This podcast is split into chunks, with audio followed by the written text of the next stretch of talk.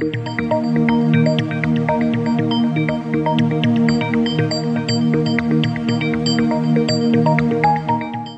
horizonte de hoy de Ramón Pérez Maura. La lenta muerte del PSOE. La del pasado domingo ha sido la duodécima vez que se elige el Parlamento de Galicia desde la primera ocasión en 1981. Alianza Popular y el Partido Popular han ganado todas las elecciones gallegas sin excepción. Y para quienes no lo sepan, ambos son el mismo partido que el propio Manuel Fraga, su fundador, refundó en 1989 con un nuevo nombre.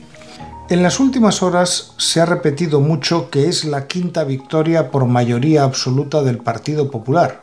Es la quinta desde la que Alberto Núñez Feijó ganó en 2009 tras el bipartito encabezado por el socialista Emilio Pérez Touriño. La única otra vez que el PSOE ha tocado poder fue en la legislatura de 1985-1989, en la que Alianza Popular había logrado 34 de los 71 escaños de la Cámara, en la que fue reelegido mi llorado amigo Gerardo Fernández Albor. Diez meses después de su elección, fue desalojado de la presidencia por una traición interna y el PSOE tocó el poder durante tres años hasta que llegó Fraga en 1989 y logró la mayoría absoluta que repetiría en otras tres elecciones. Finalmente, en 2005 se quedó a un escaño de esa mayoría, perdiendo el poder. Y ya en 2009 empezó la era fijo. Menciono estos datos que están al alcance de cualquiera en la Wikipedia para intentar concienciar que es muy difícil conseguir que un partido logre la implantación que ha conseguido el PP en Galicia. Desde las primeras elecciones bajo la Constitución de 1978 se establecieron cuatro regiones que eran casi un monopolio de cuatro partidos diferentes. El País Vasco del PNV, Cataluña de Convergencia y Unión, Andalucía del PSOE y Galicia del PP. De ese escenario hoy solo queda Galicia.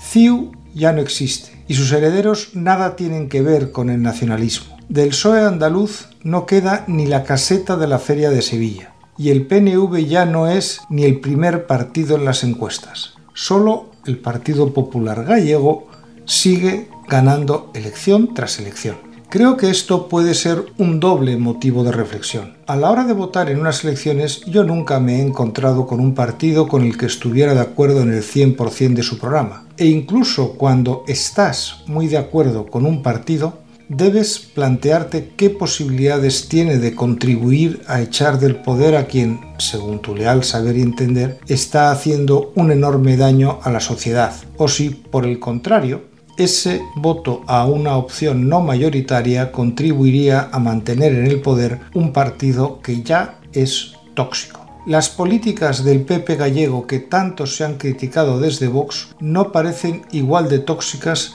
que las del BNG y el Partido Socialista de Galicia.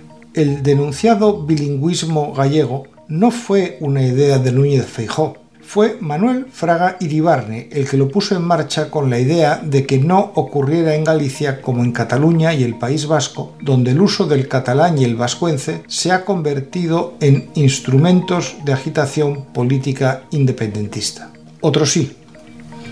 Recuerdo la cena a la que asistí el 28 de noviembre de 1986 en Vitoria en el cierre de la campaña electoral de Alianza Popular en las elecciones vascas de dos días después. Fraga se había recorrido de arriba abajo la tierra de su madre en apoyo de su candidato, el democristiano Julen Guimón. En las anteriores elecciones, las de 1984, con Jaime Mayor Oreja como candidato, Alianza Popular logró siete diputados.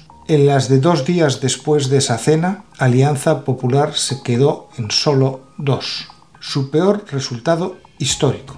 El lunes 1 de diciembre de 1986, Manuel Fraga dimitió de la presidencia de AP.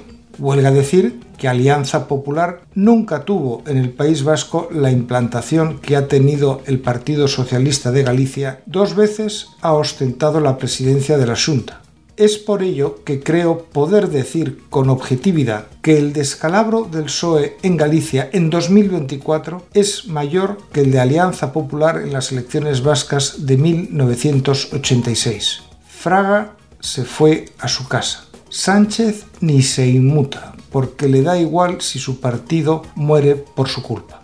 Y es una muerte que avanza lentamente, pero lo hace sin cesar. Que les vaya bonito.